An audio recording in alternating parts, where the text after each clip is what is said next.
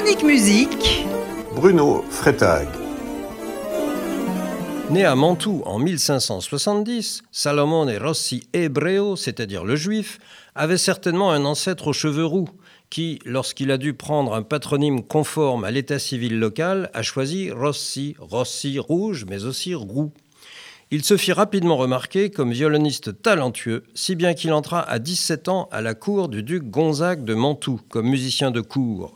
Il y devint ensuite maître de concert, il y resta presque toute sa vie et fut à ce titre le collègue de Monteverdi.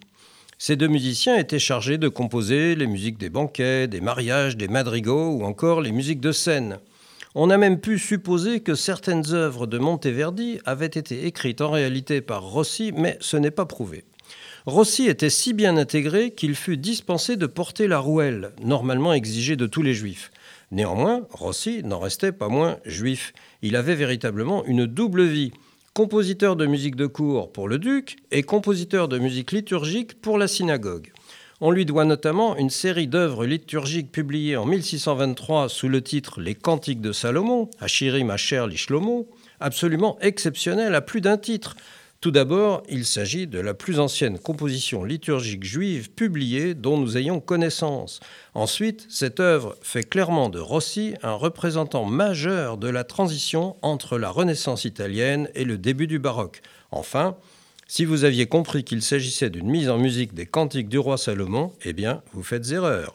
Ce Salomon-là, c'est tout simplement Rossi lui-même, et ces cantiques-là sont tout simplement sa propre musique. Voici par exemple un extrait de son magnifique Kaddish.